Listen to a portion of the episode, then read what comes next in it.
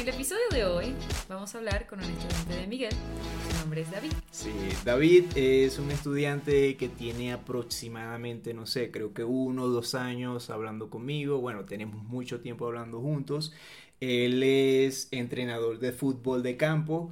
Es también un deportista, le gustan mucho los deportes. Aparte de ser deportista, tiene un podcast donde habla sobre los equipos de fútbol y bueno, básicamente le echa mierda a los equipos que a él no le gustan. y también aparte de eso es veterano de guerra. Sí. Muy bien, y con ustedes David. David. ¿Cómo estás David? Bien, bien, ¿cómo estás?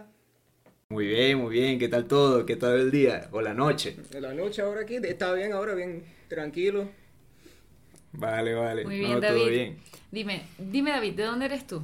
O sea, ¿de qué país, de qué ciudad, etcétera? Nací aquí en los Estados Unidos y soy originario de, del estado de Nueva, Jersey, de Nueva Jersey y ahora vivo en San Diego. Pero mi familia vino de Cuba a los Estados Unidos en 1972. Oh, ok. Tienen más de 30 años, 40 pero eso fue una pregunta, eso fue eh, cuando tu familia se fue a Cuba, fue en esos tiempos de que Estados Unidos digo, bueno, tienen las puertas abiertas a los cubanos para que vengan aquí y creo que recibían nacionalidad inmediatamente, algo así. ¿Eso fue en, esos tiempos? Sí, fue en ese tiempo. Ok. Es que eso estaba hasta hace poco, creo que hasta el final de Obama creo que estuvo eso funcionando. Wow. Bueno, tienen historia tu familia. Tiene una larga historia. Bien, tú naciste en los Estados Unidos, ¿cierto? Sí, yo nací bueno, sí, no tiene... sí, llegaron en el 72. Claro, claro pero un vampiro o algo así. Mira, este, y bueno, cuéntanos cómo, cómo es que has logrado tu nivel de español. Obviamente tú tienes familia latina, pero más allá de todo eso, ¿cómo lo has logrado? Yo lo yo aprendí en, en casa hablando con, mi, con mis abuelos y con mi padre porque mis abuelos nunca aprendieron inglés. Okay. nosotros, cuando nosotros se estaban criando, siempre hablé con, mi, con mis abuelos en español. A este día también, cuando hablo con, con mi padre, también en español. Y eso es como aprendí español. De los tres niños, que tengo un hermano y una hermana, soy el único que puede hablar español. Ok, entonces eso fue que básicamente una forma en la que tú lo hacías para comunicarte con tu abuelo y con tu padre. Exactamente. Sí. Wow, ¿y cuánto tiempo duraron tus padres, bueno, tu abuelo y tu papá viviendo en los Estados Unidos que nunca aprendieron a decir... No hablan, Sí, o sea, sí, que todavía no, no, no aprenden o no aprendieron a decir hola o algo así. O sea, no saben nada, nada, nada de inglés. Mi, mi abuelo nunca, nunca lo aprendieron. Mi mamá y mi papá sí hablan inglés. Okay. Mi mamá trabaja en un hospital y mi papá ya se retiró de, trabajar. Pero los dos, ah, hablan, los, dos hablan inglés. Ok, ¿y cómo hicieron tus abuelos cuando llegaron? Ellos, ¿cómo hacían para comunicarse? ¿En qué, en qué parte vivían? Yo creo que cuando llegaron de Cuba a los Estados Unidos vivieron en Miami. Ah, bueno. después de Miami se movieron a Nueva York y después de Nueva York a Nueva Jersey. Y yo no sé, yo nunca, yo nunca pensé de eso, cómo ellos comunicaban con otra gente. Yo sé que ellos tenían amigos y amigas y familia que vino con, ellos de Cuba, pero yo nunca pregunté cómo ellos comunicaban con la gente cuando llegaron de Cuba. Sí, o sea, yo en realidad, por ejemplo, yo tengo una pregunta muy similar con mi familia, o sea, por mi apellido.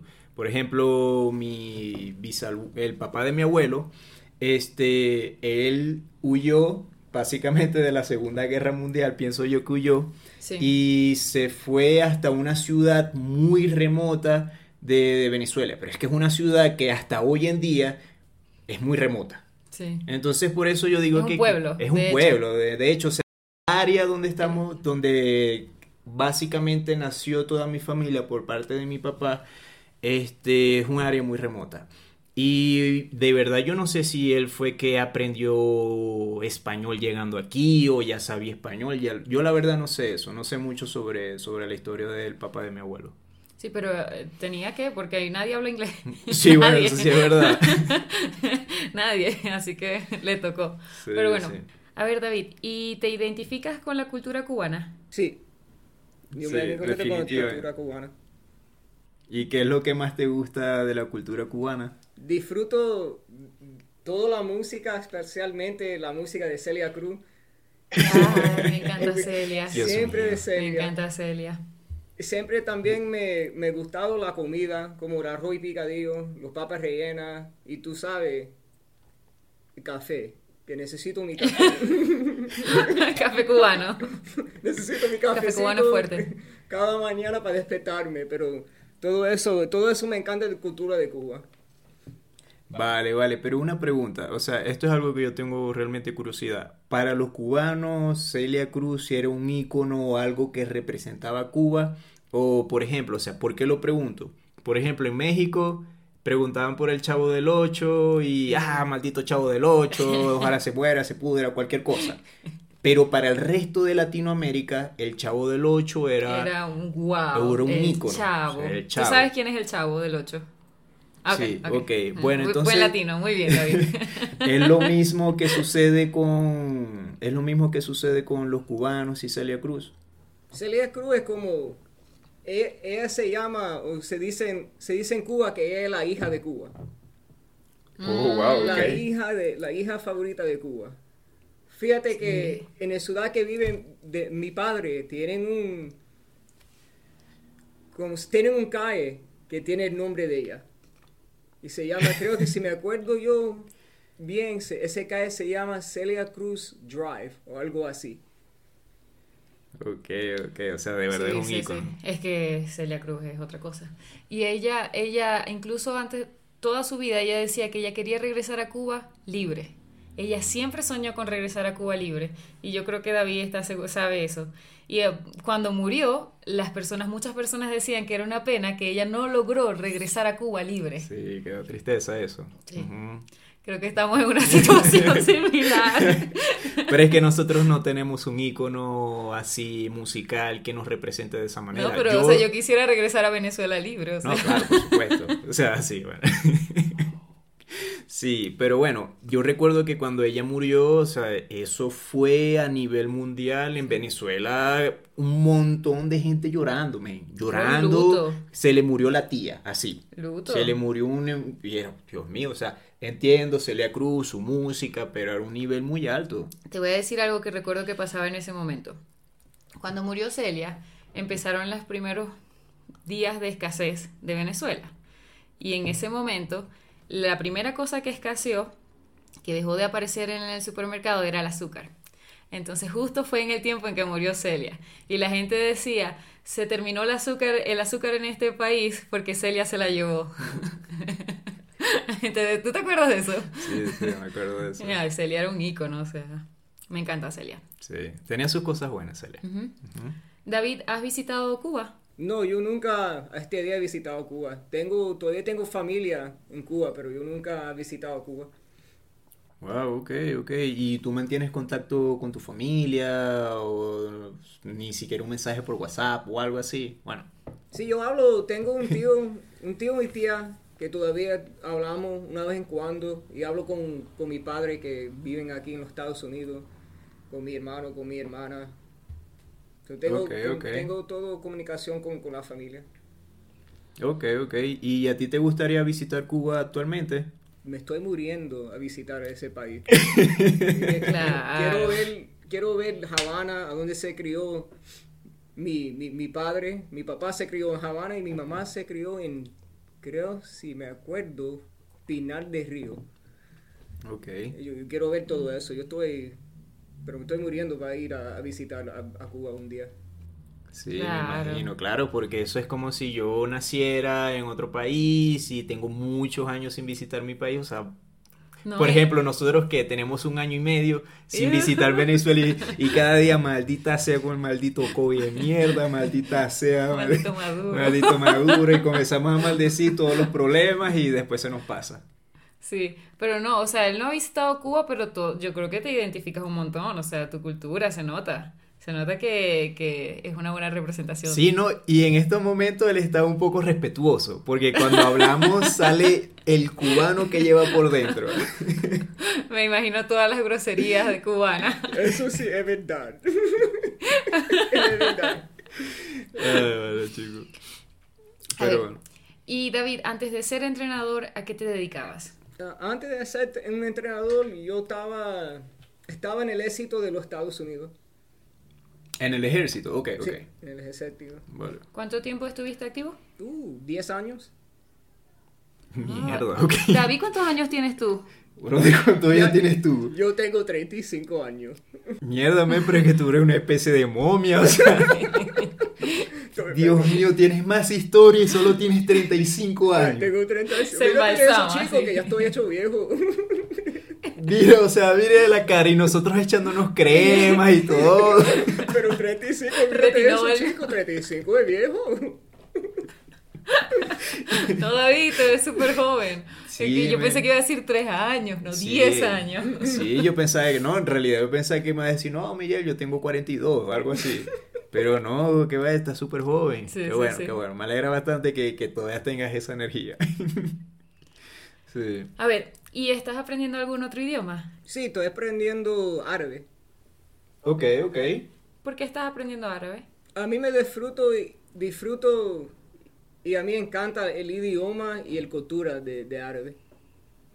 Vale, vale. Y eso es más o menos, o, o sea, ¿cómo fue que empezó lo de la cultura? No lo de la cultura, sino apreciar esa cultura o que te guste esa cultura, que quisieras aprender árabe, porque cualquier otra persona no, no estaría interesada en aprender árabe.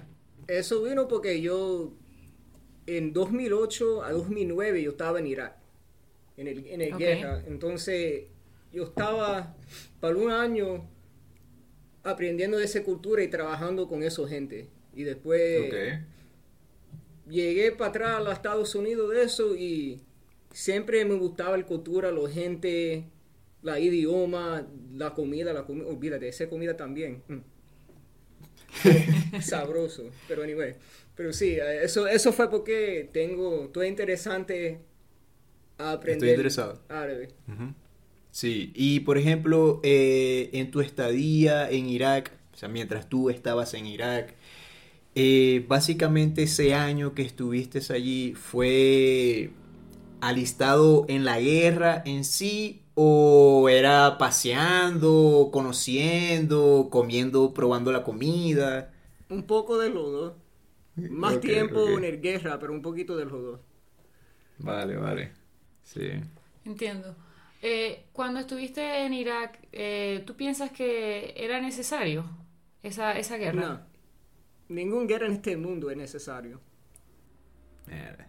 Yo tengo ese mismo pensamiento, por eso te lo pregunto.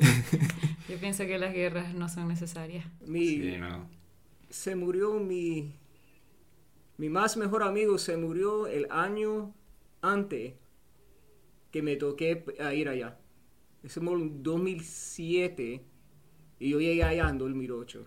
El, el guerra es algo que yo no sé que la gente siempre está diciendo que también a, a Miguel y yo hablamos de esto de vez en cuando Ujú. que hay gente ay tú sabes yo puedo ir a guerra y guerra esto y guerra lo otro gente no entiende que es un guerra de verdad. Sí, sí. Es que eso son cosas muy delicadas. Por ejemplo, o sea, muchas personas, muy, muy bonito estar en su casa diciendo, sí, sí, vayan a la guerra, vayan a la guerra, ataquen esos malditos terroristas o cualquier cosa, pero realmente no están en eso. Por ejemplo, yo vi un documental en Netflix que habla más o menos sobre algunos, al- bueno, algunos veteranos de guerra y cómo fue su experiencia en la guerra. O sea, yo no viví eso y yo quedé traumado.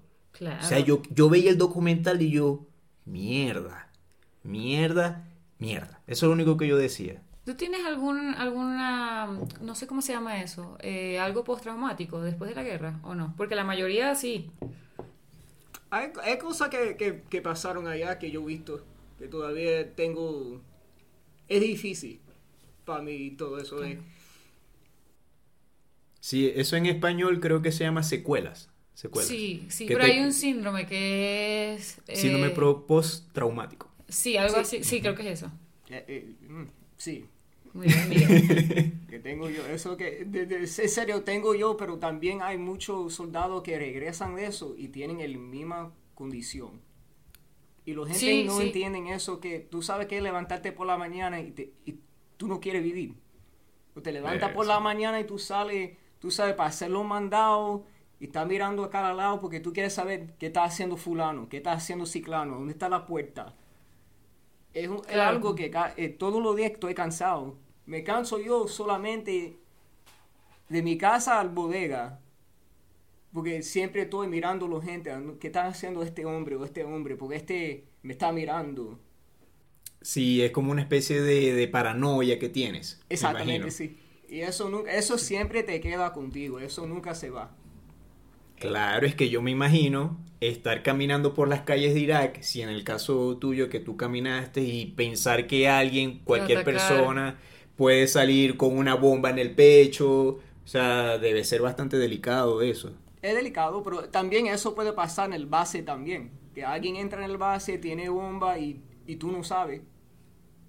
Y después tú sabes, algo pasa, se explota el bomba y la cosa se pone bien heavy.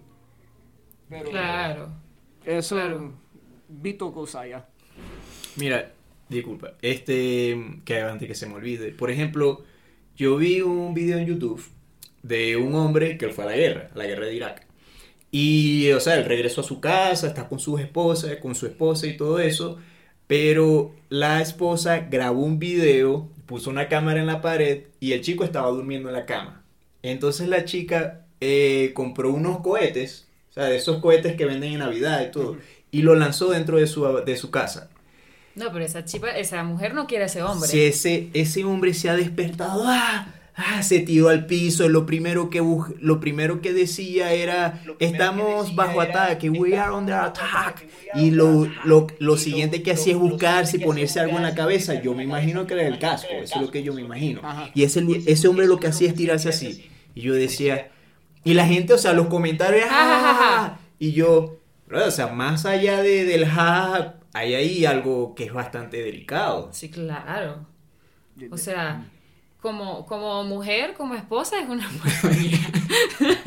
es una malparida. Eh, ¿Cómo vas a hacerle eso sabiendo que aparte él ya tiene algo? O sea. bueno, David, tú sabes que tengo, tuve un estudiante hasta hace poquito, hasta enero, que mm, él es, él es soldado, pero una, en una de las clases estábamos hablando de profesiones y le pregunté sobre todas las profesiones.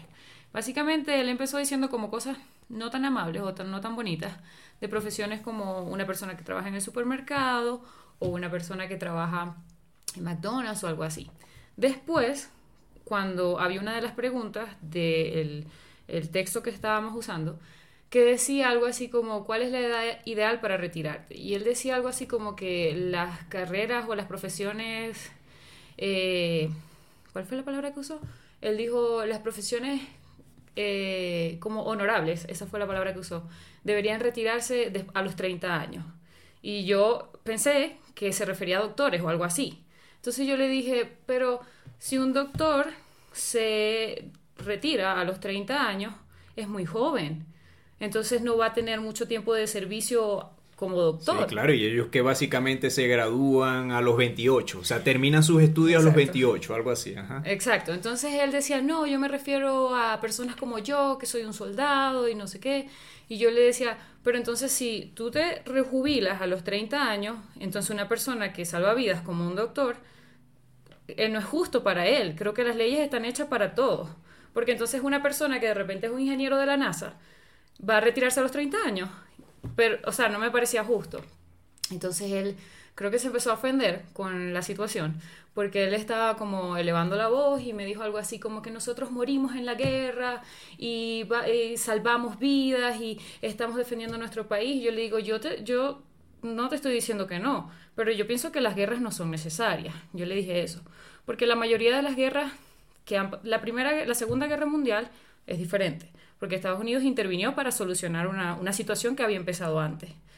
Pero la mayoría de las guerras yo creo que se pueden resolver de otra forma. Y hay muchas guerras en las que Estados Unidos nunca mejora la situación.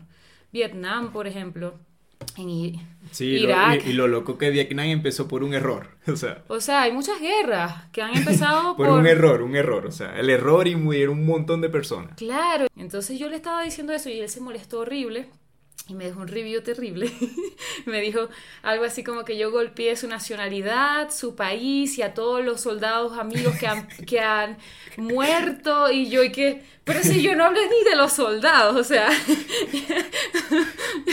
yo le dije que para mí las guerras no eran necesarias porque hay muchas cosas que se pueden resolver con trabajo de inteligencia, hay cosas en, que, en las que Estados Unidos y ningún país debería intervenir porque hay conflictos religiosos, por ejemplo, que eso no se va a solucionar con una intervención, desafortunadamente, pero son conflictos muy profundos.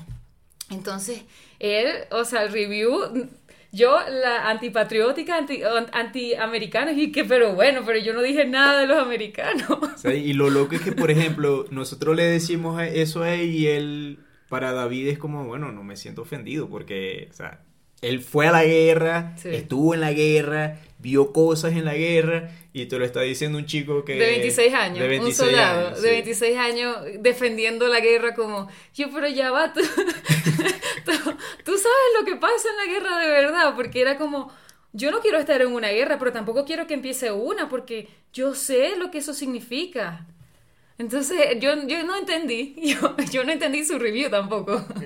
Pero bueno. El tipo ¿Y tú qué piensas de eso, David? el tipo es estúpido. el tipo es estúpido. Dice, eh, cree que no tiene ese año porque hablando seriamente, hay gente en esa guerra que te dan comida, hay gente en esa guerra que te lavan la ropa, hay gente en esa guerra que te, que te llevan a appointment y todo eso. Gente que hablan así, nunca en su vida ha visto una guerra. sí, eso es lo que yo pensé. Eso es lo que yo pensé porque es que yo entiendo, o sea, yo entiendo, quizás quiero entender el, punto de vista de este chico diciendo que él está asimilado de forma militar y, y muchos de sus familiares fueron a la guerra, qué sé yo. No, no creo. Pero, pero igual, o sea, no, no hay mucho sentido. Yo pienso, yo creo que tú y yo pensamos igual, incluso yo creo que tú también piensas igual de que todas las carreras en el mundo son importantes. Sí. Todas, todas. Por ejemplo, muchas personas pensaban de que ser cajero o ser repartidor era algo súper estúpido. Sí, una persona de McDonald's. De McDonald's, sí, pero ahora mira esto, o sea, tú pides algo en esta plena pandemia, tú pides algo de comida y ¿quién te la lleva? O sea, no te la va a llevar un dron, no te la va a llevar un robot hasta tu casa, te la va a llevar una persona que está, que está arriesgando su vida para que tú te sientes en tu casa y mm, sabroso. Son las personas más esenciales. Y, o sea, eso fue lo que yo le intenté decir, pero él se ofendió muy feo por mi... Yo, él se ofendió horrible porque yo le decía que hay personas esenciales como doctores, enfermeras. Es que si él va a la guerra, quien lo cura es un doctor. Son personas... O sea, son personas esenciales, no pueden faltar de la sociedad. No, no, o sea, la sociedad... Yo le dije eso, y eso, eso fue creo que la gota que... La cerecita del pastel. Mira, lo que creo que se molestó fue por eso porque yo le dije, este, pero es que hay países que no tienen ah, fuerza armada, le dije. Y entonces él me dijo, eh, eso es imposible. Y yo busqué Google. Y yo le dije, mira, hay como 20 países, la mayoría en Europa, algunos en Sudamérica, que no tienen fuerza armada. Y me dijo, si esos países son atacados, nosotros los vamos a defender. entonces... ¿Qué clase de mierda, mi hermano? Pero qué clase de mierda, mi hermano. ¿Qué clase de mierda? No, puedo con gente así. No, es que no puedo. No lo puedo entender. Porque en el mismo éxito tú tienes doctores. Tú tienes gente que cocina. Exacto. Tú tienes gente como yo, que yo fue policía. Pero cabrón, si tú también, ¿cómo tú vas a comer? Si tú estás en guerra, ¿quién te va a dar comida? Cuéntame. Cuéntame, chico. El mierda que tú estabas hablando, porque tú no sabes de nada. el tipo, a mí, Creo que el tipo estaba hablando un pila de mierda. Perdóname, pero eh, eh, eso es lo que pienso yo. Porque yo que, te, que tenía 10 años, hay gente de todo, todo trabajo en éxito. Claro. o sea, y en una sociedad igual. Cabrón. En una sociedad igual. Cuando yo estaba en Irak, nosotros teníamos un McDonald's. ¿Quién, ¿quién tú crees me, me dieron mi, mi, comida? Porque hay McDonald's, hay Burger King allá, hay todo eso. KFC los mismos gente, tú me vas a decir, si esos gente no están contigo en ese país, tú vas a comer. ¿Qué come? Clase come mierda, chica. no puedo hacer que... Y tú sabes que la gente de verdad que estaban metidos en guerra no les gustan hablar. Sí, eso sí es verdad. Eso sí es verdad. No hablan de eso. No hablan de eso. Incluso a mí me sorprendió mucho que cuando, nosotros, cuando yo te conocí, este, tú me tocaras esos temas. Porque, o sea, yo sabía, yo lo que sabía era por los documentales y las películas, ese tipo de cosas, que hay cierto choque traumático en ese tipo de, de situaciones. Entonces son temas que no cualquier persona quiere tocar. Entonces, o sea, a mí me sorprendió que tú me hablaras de eso y fue como que, bueno, wow. Eso también es tener confianza en la gente que hace, tú y yo hace casi dos años que estoy trabajando contigo. Que Dios te bendiga, mijo, porque yo soy difícil. La bendición cubana. mijo, mijo, de una vez ahí. que Dios te bendiga, mi hermano. Pero, eh, seriamente, es que la problema es que hay gente que no están hablando. Y eso porque hay gente que se está muriendo. Sí, correcto. Hay gente que, son alcohólicos porque no saben, no están buscando a alguien ayudarlo con todo, con esa situación. Que yo tengo, coño, el 2009 o 2010 empecé terapia con un doctor.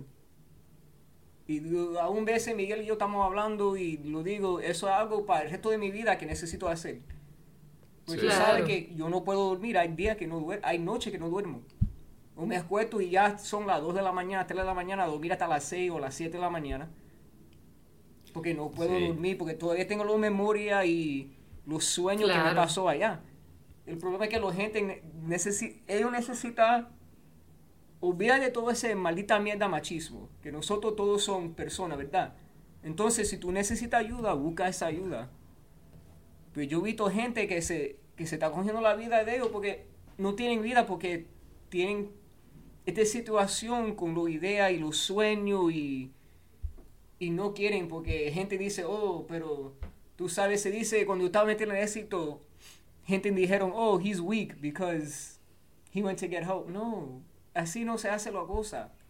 Si tú necesitas a alguien que te ayude, mira, coge el teléfono, llama a alguien, o coge un doctor, o hable con tu esposa, o tu amigo.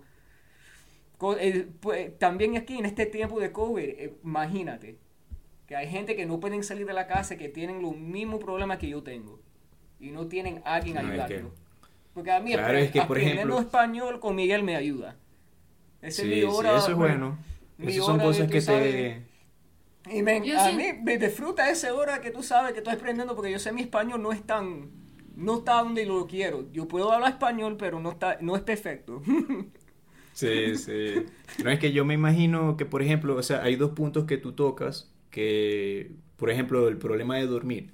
Yo a veces tengo problemas para dormir y yo en varias oportunidades yo he pensado, o sea, en la madrugada, como a las 4 de la mañana, yo me despierto, es así, con problemas de dormir, yo digo, Dios mío, yo tengo problemas para dormir, quién sabe por qué, quizás es una estupidez, ansiedad o qué sé yo.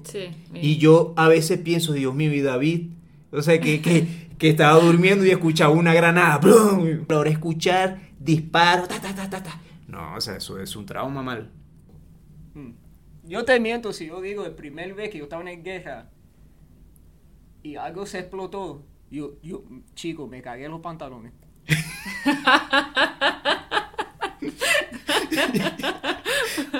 no te voy a mentir. No te voy a mentir. Pero en ese momento, sabes que esto, esto es de verdad. Hay gente aquí que te quieren matar.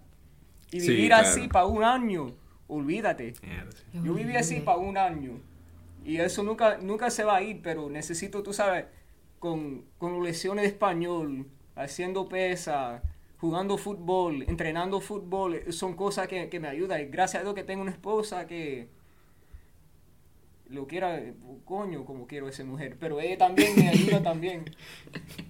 Me soporta y todo eso.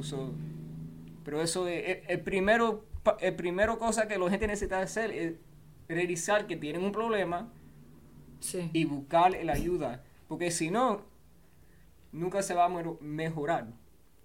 Correcto. ese es el problema más grande que nosotros tenemos, los veteranos. David, yo pienso que las personas que reconocen que tienen un problema y buscan ayuda son más fuertes que las personas que lo niegan y que si deciden, no, yo puedo solo. O sea, porque primero reconocer un problema, reconocer algo que tengas tú como post-trauma o lo que tú quieras, o sea, porque puede ser solamente la salud mental. Ahorita con COVID hay muchas personas que no pueden ni siquiera quedarse en su casa bajo la comodidad de su hogar, con televisor, con todo, internet, no pueden, no pueden, porque su mente está muy intranquila. Entonces, tener una situación que sea simple, sea más complicada, por la razón que sea, y que no busques ayuda, creo que te hace más débil que una persona que sabe y dice, necesito ayuda. O sea, eso, ese pensamiento que tú dijiste, ah, él es débil porque él... Eso no es debilidad. Yo siento que más bien es lo contrario. Tienes que ser muy fuerte para decir, mira, estoy en la mierda, necesito ayuda, necesito ayuda. O sea, porque es que de verdad uno nunca quiere reconocer los errores. Eso es así con las cosas más pequeñas de la vida. Siempre Imagínate con algo tan difícil. Eso siempre lo dijo mi mamá.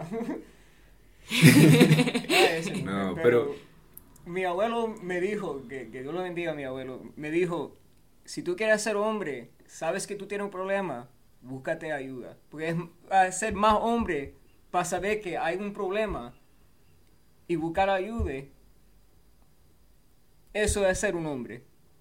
Sí, sí, sí. sí, Porque es bien duro para mirar a otra persona y decirle, coño, pero estoy jodido. Exacto. Pero es la verdad. Y eso, y eso me pasó a mí porque el amigo mío, cuando estaba en el éxito, alguien me dijo algo y yo no sé, qué, ni me recuerdo qué pasó, pero creo que yo estaba peleando con otro tipo algo y mi amigo me dijo, hombre, alguien te necesita ayudar. Porque tú no, tú no eres el mismo David que yo conocí tres, cuatro años. y a ese tiempo él llamó a su esposa y ella vino con el carro, me recogió a los dos y me llevaron a un fucking doctor. Él me dijo, te voy a llevar al doctor mío porque te voy a ayudar. Y eso bueno, empezó, eso empezó con, y eso empezó, tú sabes, esa parte de mi vida de terapia y, y aprendiendo cómo trabajar con todo esto, cómo manejarlo y todo, y, todo eso. So, Algunas veces hay gente en tu vida que te pueden ayudar. Yo te, tú sabes, tengo suerte en esa manera.